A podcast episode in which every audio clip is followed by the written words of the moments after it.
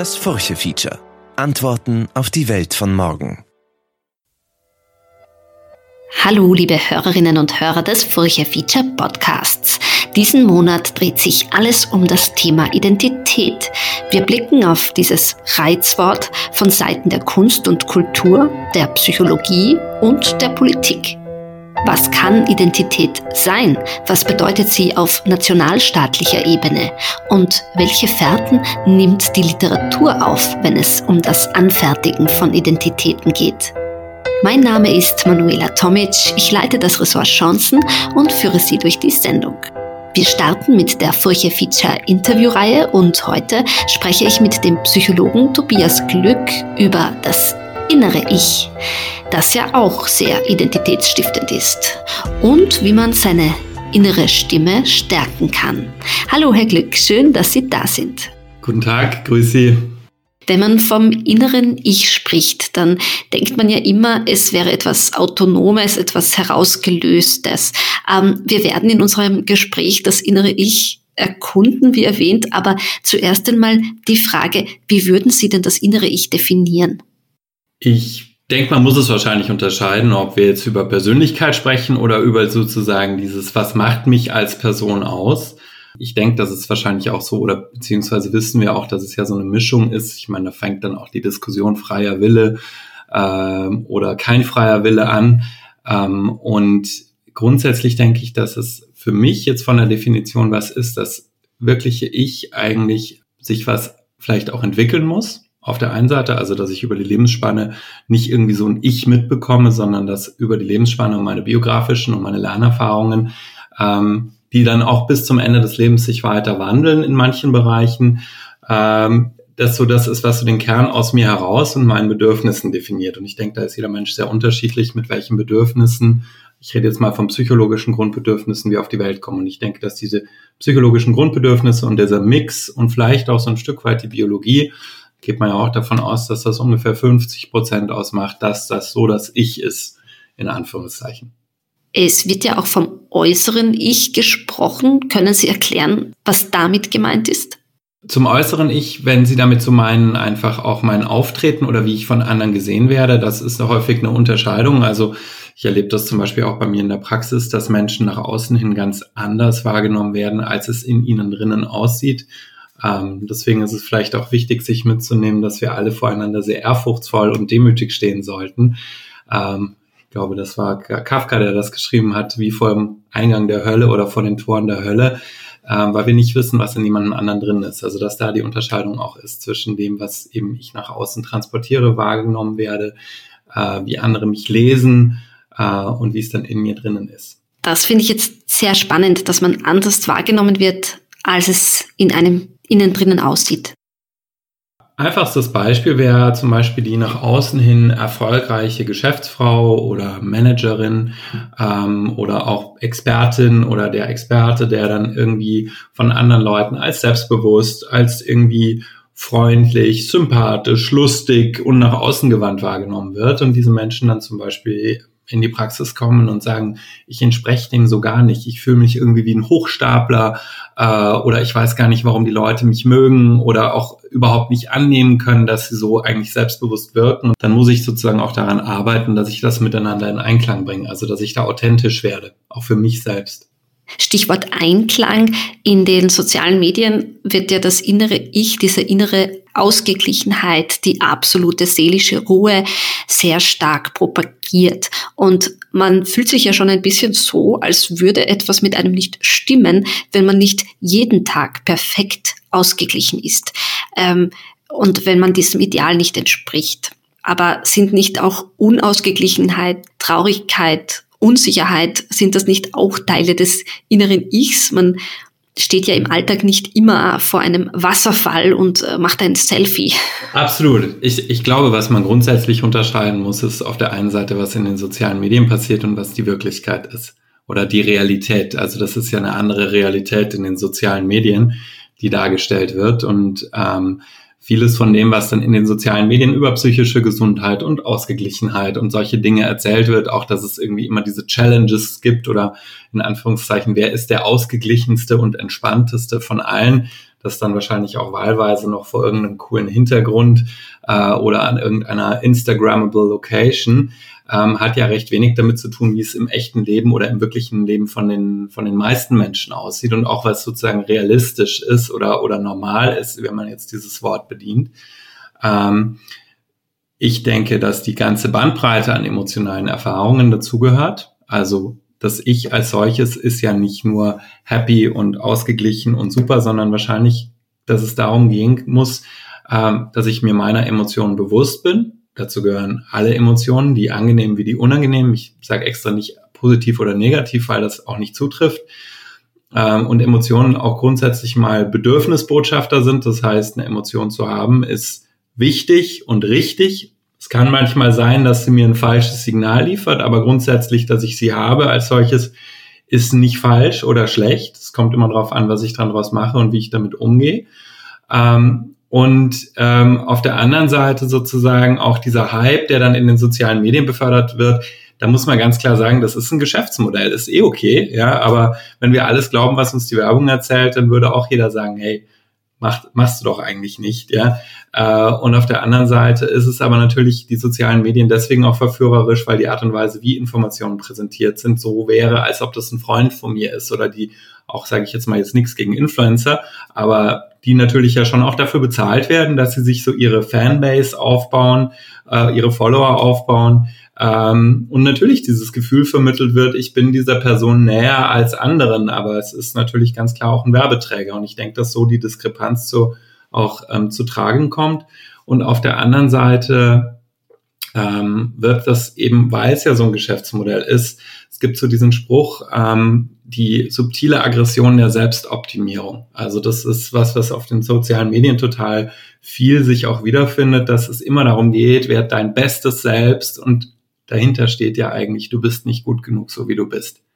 Und das ist das, was mit dieser subtilen Aggression gemeint ist, die in den sozialen Medien auch vermittelt wird, dass immer wieder was Neues gefunden werden muss äh, und äh, dass dann ja auch unterschiedlichste Auswüchse auch zeitigt in Trends, die sich dann ergeben oder Themen, die dann hochgespült werden.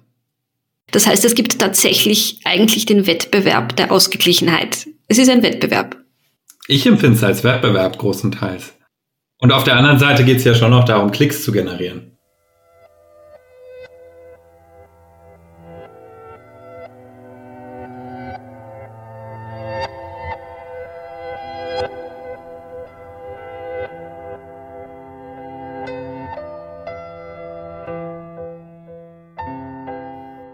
Wie kann man denn lernen, besser auf sich zu hören und auf seine Wünsche? Weil Menschen mit hohem Leidensdruck, die verkennen ja das innere Ich häufig, oder? Ich, ich würde gar nicht sagen, dass sie es verkennen. Sie kennen es vielleicht gar nicht. Also ähm, das ist schon auch was, was man immer mitbedenken muss. Ähm, bis zu einem gewissen Grad sind wir die Summe unserer Erfahrungen, unseres Aufwachsens äh, und in welcher Art zum Beispiel unsere Grundbedürfnisse befriedigt wurden in der Kindheit und Jugend. Und wenn ich zum Beispiel in einer Art und Weise aufgewachsen bin, äh, dass meine Grundbedürfnisse und meine Emotionen nichts wert waren oder dass ich äh, Bezugspersonen hatte. Ich sage jetzt bewusst nicht Eltern, weil das können auch Geschwister, das können Lehrer äh, oder andere Verwandte oder, oder Peer Groups sein. Ähm, oder vielleicht auch Mobbing-Erfahrungen hatte, dass mir immer irgendwie gesagt wurde, du bist nicht okay, so wie du bist, auf eine bestimmte Art und Weise. Und das muss jetzt nicht groß traumatisierend sein, so wie man das irgendwie häufig vermittelt kriegt, sondern es kann einfach auch, sage ich mal, so diese kleinen Vernachlässigungen im Alltag sein, dass dann vielleicht auch gar nicht ein Gefühl dafür entsteht, was ist eigentlich okay, was will ich eigentlich und dass ich das dann erstmal lernen muss. Also da würde ich jetzt gar nicht von Verkennen reden, sondern einfach überhaupt mal zu lernen, was will ich eigentlich. Und ich würde da trotzdem auch wieder an diese Grundbedürfnisse anknüpfen. Das heißt, wenn ich weiß, was meine Grundbedürfnisse in bestimmten Situationen sind und auf der anderen Seite auch diesen Anteil in mir kenne, der mich verurteilt oder beurteilt, was ja auch die Summe ähm, der Beurteilungen und ähm, Verurteilungen oder Vorwürfe aus einer Erziehungsbiografie ist oder auch einer Selbstbeurteilung, was ich dann als Kind gelernt habe in bestimmten Situationen. Äh, dann kann ich sozusagen mal da hingehen und hinspüren und sagen, okay, ah, das fühlt sich eigentlich gut an. Da habe ich nicht den inneren Kritiker oder die innere Kritikerin, die die ganze Zeit sagt, nicht gut genug, mach's besser, bist du sicher, es ist die richtige Entscheidung. Äh, oder ich habe auch nicht diese vielleicht Ängste, die sich irgendwo abgespeichert haben aufgrund von Vorerfahrungen, sondern ich kann irgendwie sagen, fühlt sich rund an für mich. Das wäre dann das, wo ich sage, da bin ich ganz gut im Einklang. Das kann man lernen bis zu einem gewissen Grad. Äh, und auf der anderen Seite kann ich natürlich auch lernen zu erkennen, was so die inneren Hindernisse sind. Und wenn man die kennt, kann man wahrscheinlich besser auf das innere Ich hören. Eine Sache, die neben der Entspanntheits-Challenge auch zu finden ist häufig, ist das Thema Karriere. Ähm, wie erkennen wir denn, ob wir berufliche Entscheidungen aus dem Innen, Inneren heraus treffen? Äh, ich nehme jetzt mal ein Beispiel. Ein äh, junger Mann bekommt eine bessere Position, eine Leitungsposition. Ähm, aber eigentlich möchte er die gar nicht. Äh, es wird aber irgendwie von ihm erwartet. Wie sehen Sie denn das innere Ich in Bezug auf berufliche Entscheidungen? Da muss man wahrscheinlich ein bisschen weiter ausholen. Ich versuche mich kurz zu halten. Ich, ich würde sagen, dass das in irgendeiner Form alles mit dem Thema Selbstmitgefühl zu tun hat, also Self-Compassion. Ähm, ist in den letzten Jahren so ein bisschen gehypt worden, aber in Wahrheit ist es was ganz Wichtiges und auch irgendwo so ein Paradigmenwechsel, wie wir uns selbst sehen. Der Grund, warum Selbstmitgefühl, und ich sage jetzt nicht Selbstwert, weil Selbstwert definiert sich über eine Benchmark oder das Außen, Selbstmitgefühl habe ich immer. Also das heißt, ich kann mitfühlend sein, egal ob es mir gut geht oder schlecht geht. Äh, das brauche ich, um ähm, mich auch gut um mich zu kümmern, wenn ich mich vielleicht mal nicht so gut fühle. Und auf der anderen Seite, also das ist was, das hat die Psychologin Christine Neff so definiert, hat Selbstmitgefühl zwei Anteile. Auf der einen Seite so einen sozusagen weichen, umsorgenden Anteil und auf der anderen Seite einen Anteil, da stehe ich für mich ein, da kann ich Unrecht erkennen, da sage ich, das passt nicht zu mir, auch wenn andere das anders sehen. Das jetzt gesagt heißt es, je selbstmitfühlender ich bin, desto weniger Angst habe ich vor dem inneren Kritiker. Und am Ende des Tages würde ich sagen, dass all diese Themen mit dem Thema des inneren Kritikers oder der inneren Kritikerin zusammenhängen, weil in meiner Erfahrung haben Menschen vor wenig so viel Angst wie vor sich selber.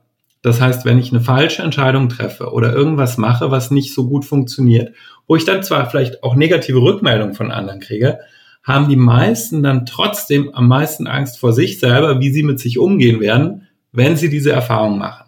Und das bedeutet, wenn ich mitfühlender mit mir werde, dann muss ich weniger Angst vor meinen eigenen Verurteilungen haben und kann mich freier entscheiden. Und Bezug nehmen jetzt zum Beispiel auf das, was Sie gesagt haben mit Männern. Ich kenne es aber auch von Frauen oder insbesondere bei Frauen einfach mit sehr starken Rollenerwartungen, wo dann irgendwie es auch noch schwieriger ist, teilweise auszubrechen, ähm, dass das ganz viel damit darum geht, irgendwo so zu lernen, was will ich eigentlich wirklich und dann aber auch da aufzustehen und damit sozusagen das auch auszuhalten, dass andere Menschen das anders sehen, vielleicht enttäuscht sind und ich dann eben nicht in das hineinverfalle, weil jemand anderer mich jetzt nicht gut findet, dann dem Recht zu geben und zu sagen, stimmt, der hat recht, ich bin nicht okay, sondern zu sagen, okay, jemand anderer sieht das anders, die Gesellschaft erwartet etwas anderes von mir und ich bin total okay, so wie ich bin. Jetzt spricht man häufig auch vom Bauchgefühl und von der Intuition. Kann man die auch schärfen? Ähm, ich würde sagen, ja. Ähm, ich muss ehrlich sagen, im Unbewussten bin ich nicht so bewandert, weil ich bin Verhaltenstherapeut. Nein, Spaß, das ähm, ist so ein bisschen der Witz immer, dass die Verhaltenstherapeuten keine Ahnung vom Unbewussten haben, dass das der Reich der Psychoanalyse zugerechnet wird. Aber ähm, es ist es ist grundsätzlich so dieses Unbewusste oder dieses Gut-Feeling. Ähm, da gibt's ähm, gibt es auch zum Beispiel so den Begriff der somatischen Marker, ähm, was ich ein ganz cooles Konzept finde und was auch ähm, sehr gut eigentlich oder durchaus gut belegt ist. Ähm, also da geht's, das ist von äh, Damasio, ist ein Neurowissenschaftler, der gesagt hat, es gibt so dieses Gefühl im Bauch. Und wir wissen auch mittlerweile immer mehr, dass das Bauchgefühl durchaus direkte Verbindung ins Hirn hat. Ähm, und so ein somatischer Marker ist so dieses da gibt es einen positiven und einen zum Beispiel negativen somatischen Marker. Und wenn irgendwie was stimmig für mich ist, dann mache ich so dieses, mm, oh, das fühlt sich richtig gut an.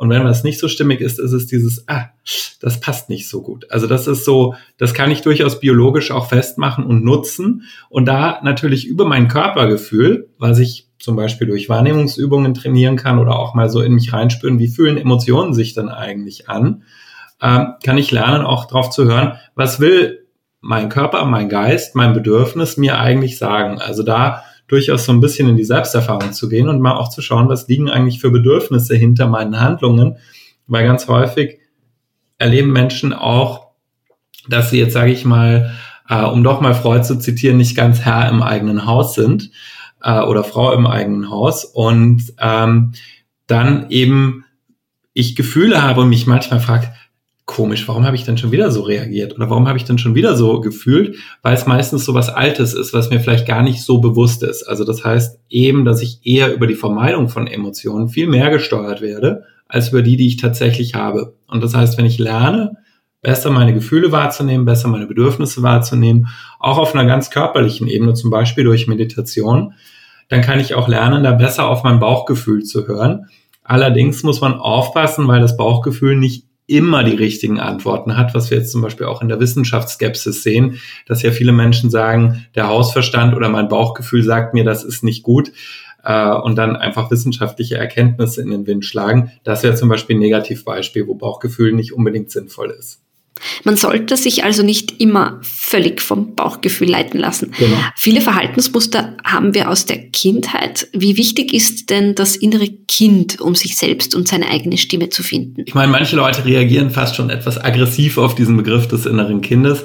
Ich verwende ihn jetzt trotzdem, weil er irgendwie eine griffige Beschreibung ist. Das innere Kind ähm, beschreibt eigentlich nichts anderes als das, was ich vorher mit den diesen Bedürfnissen gesagt habe. Also wir haben psychologische Grundbedürfnisse, dazu gehört als allererstes mal sichere Bindung, akzeptiert werden, Geborgenheit, auch dass ich mich in meiner Umwelt auskenne, dass ich irgendwie meine Grenzen kenne, aber auch irgendwie mich wirksam erlebe, dass ich meine Gefühle haben darf. Auf der anderen Seite aber auch so Lustgewinn, Unlustvermeidung äh, und spontan, spontan sein darf und spielen darf. Also das sind so eigentlich diese kindlichen Grundbedürfnisse, psychologischen Grundbedürfnisse, die wir auch im Erwachsenenalter noch haben. Da sind sie zwar ein bisschen verdeckter, aber wir haben sie trotzdem. Ähm, und das wird jetzt, sage ich mal, wahrscheinlich so als dieses innere Kind bezeichnet. Auf der anderen Seite eben auch diese Gefühle, wo ich mich vielleicht nicht ganz so alt fühle, wie ich gerade bin. Also das muss man sich so vorstellen, oder vielleicht kennen Sie das auch, dass es Situationen in Ihrem Leben gibt, das haben die meisten Menschen, wo sie irgendwie sagen, komisch, da fühle ich mich jetzt nicht, keine Ahnung, Mitte 30 oder 50, äh, sondern ich fühle mich irgendwie so wie so ein Kind eigentlich. Und, und ich kann mir jetzt gar nicht erklären, warum. Und das ist dann häufig äh, der Punkt, wo ich in der Kindheit oder Jugend Erfahrungen gemacht habe, wo ein bestimmtes Grundbedürfnis, zum Beispiel nach, dass mich jemand in den Arm nimmt oder mein Bedürfnis erkennt äh, oder irgendwie sich um mich kümmert, vielleicht verletzt wurde. Und je öfter das passiert, desto stärker wird es so neuronales Lernmuster. Man spricht da auch von einem Schema. Ähm, und wir haben Schemata für alle möglichen Dinge. Wir haben auch ein Schema für Fahrradfahren. Das heißt, wenn Sie ein Fahrrad sehen, äh, wissen Sie, was da zu tun ist. Und das Gleiche gilt aber auch für bestimmte Situationen, die immer wieder getriggert werden. Und dann sagt man so, dieses innere Kind, ähm, dem möchte ich eigentlich das geben, was mir damals gefehlt hat. Also das heißt, dass ich mich schon auch um diese verletzten inneren Anteile kümmern muss, die vielleicht sich nicht geliebt gefühlt haben, die sich nicht akzeptiert gefühlt haben. Weil in dem Moment, wo ich diese Bedürfnisse befriedige, eine Emotion zur Ruhe kommt, weil die Emotionen ja letztlich nichts anderes als so ein Indikator da sind, okay, da wird gerade ein Bedürfnis verletzt. Also im Endeffekt ist das nichts anderes als ein Schmerzsystem für Bedürfnisse, liegt im Hirn auch mehr oder weniger für, für manche Emotionen fast gleich mit dem Schmerzsystem für körperliche Schmerzen. Und das heißt, es kann dann zur Ruhe kommen. Und wenn das sozusagen diese alten Verletzungen, ich mich darum gekümmert habe und in Einklang bringe, dann kann ich natürlich auch bessere Entscheidungen treffen, weil ich eben weniger Angst haben muss vor Gefühlen. Weil es immer heißt, viele müssen lernen, sich zu akzeptieren.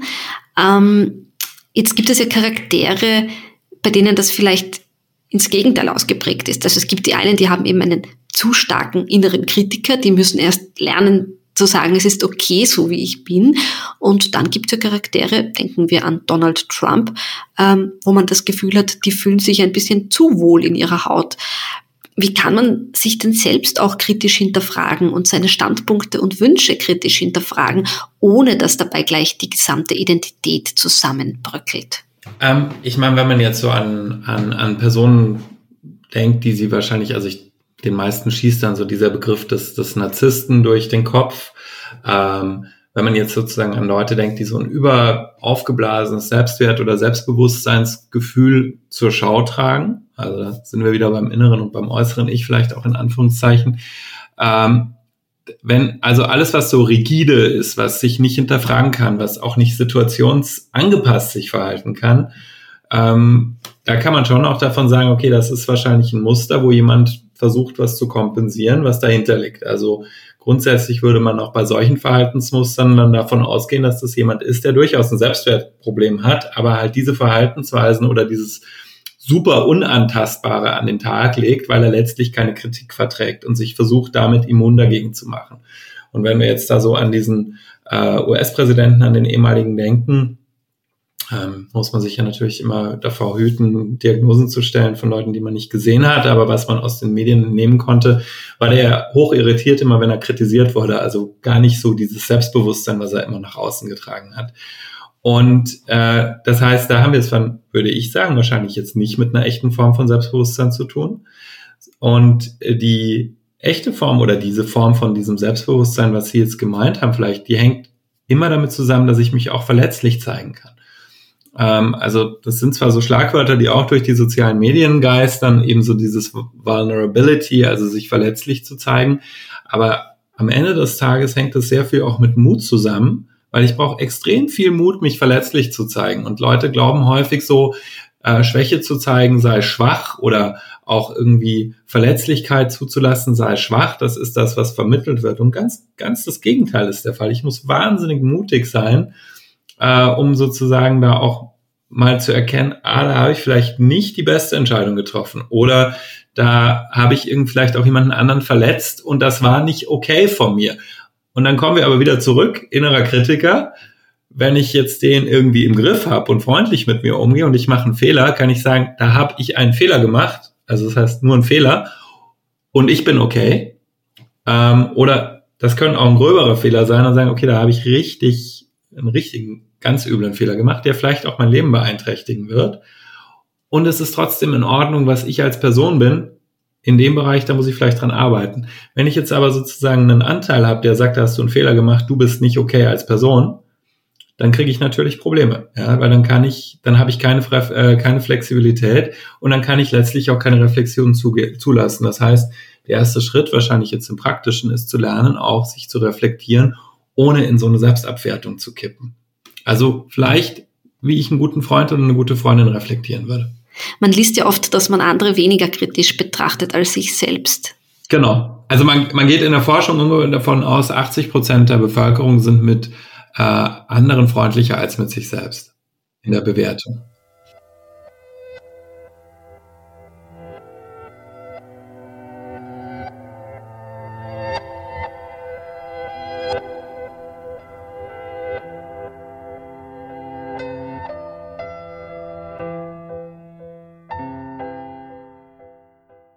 Kommen wir zur Angst. Das ist ja ein sehr überwältigendes Gefühl. In der Corona-Zeit hat Angst eine große Rolle gespielt. Ob Angst vor der Impfung oder Angst vor Corona. Aber in welchem Verhältnis steht denn die Angst zum inneren Ich? Kann sie das innere Ich vielleicht sogar hemmen? Ich meine, es kommt jetzt immer darauf an, wovor ich Angst habe oder was ich versuche auch zu vermeiden. Also wenn, wenn Angst dazu führt, dass ich Dinge vermeide, dann wird sie mich natürlich von Sachen abhalten. Ähm, und das ist vielleicht manchmal so ein bisschen tricky, auch hinzuspüren, ob da jetzt wirklich Angst ist, ähm, weil das ist fast, was viele Menschen auch gar nicht so unbedingt wahrnehmen, dass sie da eigentlich gerade Angst haben und dann sich irgendwie vielleicht Dinge auch in Anführungszeichen schönreden. Ähm, und, und was ich vorher auch gesagt habe, ist so, es gibt diesen Spruch, wir werden viel mehr von den Emotionen gesteuert, die wir nicht spüren, als von denen, die wir tatsächlich haben. Also da macht Angst auf jeden Fall ähm, ein, ein, ein, hat Angst einen großen Einfluss. Ähm, und was vielleicht auch so eine Möglichkeit ist, sich da ein bisschen auf die Schliche zu kommen, ist ähm, mit so einem Satz dann mal zu sagen, da habe ich das Gefühl, dass. Also ich nehme eine bestimmte Situation. Nehmen wir, nehmen wir einen Karriereschritt, ja, oder Sie sagen, ich entscheide mich für irgendwas. Und ich, ich merke, ich bin irgendwie nicht so ganz in meiner Mitte, ich bin nicht so ganz rund. Und dann stelle ich vielleicht mal in mich hinein die Frage, dann, wenn ich, wenn ich mich jetzt so und so entscheide, dann habe ich das Gefühl, dass. Und wie geht der Satz weiter? Und den kann ich ein paar Mal wiederholen. Und dann komme ich häufig so auf diesen Kern, diese Kernangst, wovor ich dann letztlich irgendwie Sorge habe. Und dann kann ich mich auch um dieses Bedürfnis, was dann dahinter steht, nochmal kümmern. Ähm, ich meine, Sie haben auch gesagt, Angst, das ist eben genau auch so das Schlagwort, weil wir müssen ja auch unterscheiden, äh, also es gibt eben einmal die Angst, das ist sowas eher ungerichtetes und dann auf der anderen Seite äh, habe ich natürlich zum Beispiel ähm, den The das Thema Furcht, also das ist jetzt so die psychologische Unterscheidung, aber ich glaube, es ist wichtig, die zu kennen. Furcht habe ich, wenn ich jetzt so akut irgendwie bedroht werde, ein Auto auf mich zurast, mich jemand erschreckt oder es irgendwie um mein Leben geht. Und Angst ist sowas eher, äh, ja, ähm, sich so irgendwie, äh, ja, vielleicht, oder Ängstlichkeit, was mich so irgendwie in so einem, wie so eine Wolke über mir schwebt. Ja? Und äh, also so ein Gefühl der Bedrohung. Ja? Und das ist, glaube ich, das, was vielleicht auch nochmal gerade in der heutigen Zeit so ein Thema ist. Äh, so, äh, muss ich jetzt da wirklich Furcht haben davor, dass mir akut was passiert oder ist es so ein allgemeines Besorgtsein? Äh, und wenn es so ein allgemeines Besorgtsein ist, dann kann auch da es vielleicht hilfreich sein, sich das Ganze mal zu Ende zu denken, vielleicht einen Realitätscheck zu machen, so wie, wie wahrscheinlich ist das wirklich was, wenn das eintritt, oder auch vielleicht mal ähm, was auch so komplett durchzudenken, ja und dann zu einer Lösung zu kommen für sich. Jetzt sind wir Menschen ja doch geleitet von unserem Lagerfeuer, unserem Wunsch nach Lagerfeuerstimmung, unserem Wunsch nach Zugehörigkeit. Angenommen, ähm, jemand arbeitet in der IT-Branche, hat da viele Freunde, lebt da seinen Alltag und möchte plötzlich Künstler oder Tänzer werden. Ähm, riskiert er oder sie damit nicht auch von, von ihrem vertrauten Kreis äh, verdrängt zu werden oder distanziert zu werden? Ähm, also anders gesagt, wie steht denn dieser Wunsch nach Lagerfeuerstimmung, ähm, nach Zugehörigkeit in Relation zum wahren Individualismus, zum, zu dem, was man sich wirklich wünscht? Weil irgendwie will man ja doch ein geschärftes Profil haben oder eine Biografie, die oft in eine Richtung geht muss ich, muss, muss ich vielleicht fragen, will man das? ja, das ist die Frage. Ich meine, ich denke, es hat schon was wahrscheinlich mit Persönlichkeit zu tun. Auf der einen Seite. Also durchaus ja auch ein Stück weit mit den Anlagen, die wir wahrscheinlich biologisch gesehen mitbekommen haben. Und gleichwohl, ich meine, wir, wir leben ja in so dieser Zeit, wo, wo Individualität ganz groß geschrieben wird. Ähm, und das Spannende ist irgendwo, dass ja ganz viel, was so als Individualität, in meinen Augen zumindest, was als Individualität oder Individualismus angepriesen wird, eigentlich nur ein versteckter Egozentrismus oder auch Egoismus ist. Ähm, und das häufig auch missverstanden wird, sich zum Beispiel an keine Konventionen oder keine Regeln mehr zu halten. Ich finde es wichtig, Regeln zu hinterfragen. Das steht außer Frage, auch in Bezug zum Beispiel auf identitätspolitische Fragen. Gleichwohl manche Dinge vielleicht einfach auch so ein äh, ja, das ist mir jetzt unangenehm und deswegen gilt es für mich nicht und deswegen bin ich als Individuum davon nicht betroffen. Das ist schon noch was, was ich irgendwie beobachte, dass wir da sozusagen auf uns zentrierter werden.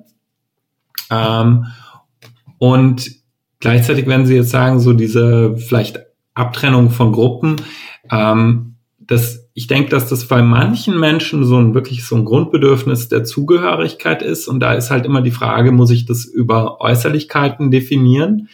Ähm, ich finde, Individualität ist viel mehr darüber definiert, was zum Beispiel ich denke, wie frei ich in meinem Denken bin, als über, sage ich jetzt mal, so äußerliche Merkmale wie ITler oder auch Kleidungsstil oder Interessen, sondern dass ich mich irgendwo davon frei mache, äh, was denn eigentlich andere von mir erwarten und auch so ein Stück weit sagt, ja, ich mache, was ich möchte, ohne dass ich die Freiheit anderer dadurch beschneide. Das würde ich als echte Individualität definieren. Und das ist was, was, glaube ich, heutzutage für viele sehr schwierig ist, weil auf der einen Seite gefordert wird, sei du selbst, mach was du willst und gleichwohl das ja trotzdem irgendwo sich aus den Erfahrungen und den Beeinflüssen von außen ergibt. Hat das eigene Ich auch etwas damit zu tun, alleine sein zu können? Oder warum ist alleine sein so negativ konnotiert? Ähm, ich ich denke, dass Alleinsein extrem wichtig ist. Ähm, und man muss auch unterscheiden zwischen Alleinsein und Einsamkeit. Ähm, weil ich kann mich auch einsam fühlen, obwohl ich in Gruppen von anderen Menschen bin. Also das heißt, dieses nicht mich verbunden zu fühlen. Und was Sie jetzt angesprochen haben mit dem so, ich treffe Freunde oder ich muss immer irgendwas machen, Ähm, ich meine, das würde man jetzt ähm, theoretisch mal so als Vermeidungsverhalten eigentlich beschreiben, weil immer dann, wenn unangenehme Gefühle kommen, dann muss ich irgendwas tun, damit ich diese unangenehmen Gefühle nicht wahrnehme. Und wenn das zum Beispiel der Fall bei mir ist, dann würde ich durchaus raten, mal da hinzuschauen mit einer Therapie oder Coaching, einfach auch mal rauszufinden, was kommen denn eigentlich für Gefühle auf, wenn ich eben mal nicht meine typischen Ablenkungsmanöver fahren kann. Ich meine, was da sehr heilsam sein kann, ist einfach mal eine Woche Meditationsretreat zu machen, ähm, weil da darf ich mich nicht viel ablenken, aber auch mal dann irgendwie zu bemerken, was macht mein Geist eigentlich die ganze Zeit. Und ich würde mir unbedingt Zeit für mich selber immer wieder nehmen, weil ich glaube, sonst kann ich nicht mit mir in Kontakt kommen. Aber da ist eben dann auch die Frage, wenn ich halt zum Beispiel unangenehme Erfahrungen habe oder einen starken Kritiker habe oder eine starke Kritikerin habe, äh, dass sie halt dann auch besonders laut werden können, wenn es im Außen still wird. Und das dann das was ist, wo ich auch erstmal lerne, das vielleicht auszuhalten oder auch weil ich nicht gelernt habe, nicht beschäftigt zu sein. Also ich meine, wir, wir haben ja gerade so eine Generation am Heranwachsen, die ja eigentlich gar nicht mehr anders kann, als die ganze Zeit betan zu werden. Ähm, ich meine, es fängt ja schon bei, in, der, in der Kindheit an, äh, dass natürlich permanent neue Spielsachen her müssen oder permanent Unterhaltung her muss und, äh, und letztlich eigentlich ähm, das vielleicht einem gar nicht so gut tut. Und ich weiß zum Beispiel auch von Kindergärten, die dann in der Fastenzeit zum Beispiel Spielzeugfasten machen weil die Kinder dann auch lernen, sich mal anders zu beschäftigen als die ganze Zeit mit irgendwie Dingen und dann auf ganz andere Ideen kommen und eben da auch durchaus besser mit sich und ihren Bedürfnissen in Kontakt kommen. Und das ist was, das kann man lernen. In unserer Generation, also ich bin jetzt 34, ich schätze, Sie sind in etwa gleich alt, heißt es, dass das Ich über allem steht wenn ich mir jetzt unsere Eltern, unsere Großelterngeneration ansehe, dann habe ich nicht das Gefühl, dass sie das Ich an erster Stelle gestellt haben. Es galt vielmehr, auf die Gemeinschaft zu schauen oder ganz arg war es natürlich in der Nachkriegsgeneration, wo es darum ging, ein Land aufzubauen. Jetzt sind wir in einer Phase eines sehr hohen Wohlstands angelangt, wo wir uns das unter Anführungszeichen leisten können, über das innere Ich zu sprechen. Ähm, aber ich habe nicht das Gefühl, dass meine Großeltern ein schwächeres inneres Ich haben. Ganz im Gegenteil. Wie wird das innere Ich oder der Zugang dazu von Generation zu Generation weitergegeben? Wie wird dieser in einem anderen Kontext auch betrachtet? Wie ändert sich da auch der Kontext? Ich glaube, was manchmal in der heutigen Zeit verkannt wird, ist sozusagen, dass Dinge ja immer auch in der jeweiligen Zeit oder im jeweiligen Kontext entstehen. Ähm, und ähm, mein, wenn Sie jetzt sozusagen sagen, die Nachkriegsgeneration und auch weil's, weil das ein Produkt des Wohlstands ist, ich, also ich bin dann kein Freund, weil dann gibt es immer Leute, die schreien dann sofort, ja, äh, uns geht's einfach zu gut, wir haben keine anderen Probleme mehr. Das, das sehe ich nicht so, sondern ich denke, dass es einfach auch gut ist, wenn dann Zeit für Themen ist, dass man sich denen auch widmen kann, weil die trotzdem da sind. Also wenn wir jetzt um, über Ungleichheiten oder, oder Rollen äh, Themen sprechen. Aber ähm, ich, ich würde sagen, dass zu dem Thema des inneren Ichs ja auch sowas wie Zufriedenheit dazu gehört. Das heißt also irgendwo auch, dass ich irgendwie mich auch an dem erfreuen kann, was gerade da ist. Und ich denke, so wenn man das jetzt über die Generation sieht, da waren sicher unsere Großeltern mit weniger Ansprüchen konfrontiert, als wir heute sind. Ja, also dann äh, muss man natürlich anschauen, was wird da eigentlich alles gefordert, was wird uns verkauft, dass ein gutes Leben ist. Ja, und das bestimmt ja irgendwo auch natürlich, wie ich irgendwie mit meinem inneren Ich zurande komme, weil ich denke, wir sind umso friedlicher mit uns selber, je weniger Erwartungen und Ansprüche an uns herangetragen werden, vermeintliche. Ähm, und ähm, weil Sie jetzt auch sagen, so ähm, zum Beispiel auch mit, Sie haben jetzt vorhin die Frauen gesagt, aber auch gerade bei Männern zum Beispiel, ähm, sehen wir das ja ganz klar, wir haben auf der einen Seite immer noch die ganz alten Rollenerwartungen und dann sollen noch zusätzlich neue Rollenerwartungen erfüllt werden. Und das Gleiche gilt irgendwo auch äh, für Frauen, dass sozusagen permanent noch gefordert wird, das soll noch sein und das soll noch sein, während eigentlich andere alte Erwartungen gar nicht ähm, aufgegeben werden. Und, und ich denke, das spielt schon auch eine Rolle, weil, weil Sie jetzt sozusagen diese Rollenverteilung angesprochen haben, dass es wahrscheinlich für manche früher leichter war, weil es klar geregelt war und heute sollen aber alle alles können. Ja, das heißt jetzt nicht, dass es früher besser war. Nur ich glaube, so das Problem ist halt, auf der einen Seite haben wir noch so diese alten Rollenverteilungen, äh, und Erwartungen und auf der anderen Seite kommen sozusagen dann auch neue Erwartungen noch on top dazu, also zumindest erleben das viele. Ähm, und ähm, ich denke, das zeigt sich zum Beispiel auch in der, in der heutigen Art und Weise, wie Familien, wenn ich jetzt in meinem Bekanntenkreis auch mich umschaue und auch wenn man sich jetzt mal anschaut, was so geschrieben wird, ähm, wie schwer das einfach ist. Und ich meine, die Pandemie hat das ja auch gezeigt, so dieses Thema, wenn beide zum Beispiel voll arbeiten, was ja irgendwo auch erwartet wird, wie soll ich mich dann um zwei kleine Kinder kümmern oder um Kinder kümmern? Also, dass da so ganz viele Dinge miteinander irgendwie in Konflikt geraten. Und ich denke, das ist auch was, was man für sich selber irgendwo auch mal spüren muss. Das ist so der Rahmen, der an mich herangetragen wird. Und dann kann ich immer noch sagen, ich bin nicht okay damit. Aber ich muss auch mal wahrnehmen, welche Rahmenbedingungen an mich herangestellt werden. Lieber Herr Glück, vielen Dank für das Gespräch. Vielen Dank für die Einladung. Das war eine neue Folge der Furche Feature Interviewreihe. Kommenden Montag erwartet Sie das Furche Feature zum Thema Identitätspolitik und Kultur. Welche Rolle nimmt Identität in der Wissenschaft und der Kunst ein? Möchten Sie die Furche abonnieren, dann besuchen Sie uns auf furche.at slash abo. Alle Podcasts finden Sie unter furche.at slash podcasts. Mein Name ist Manuela Tomic. Ich freue mich, wenn Sie auch nächste Woche wieder dabei sind und bedanke mich fürs Zuhören.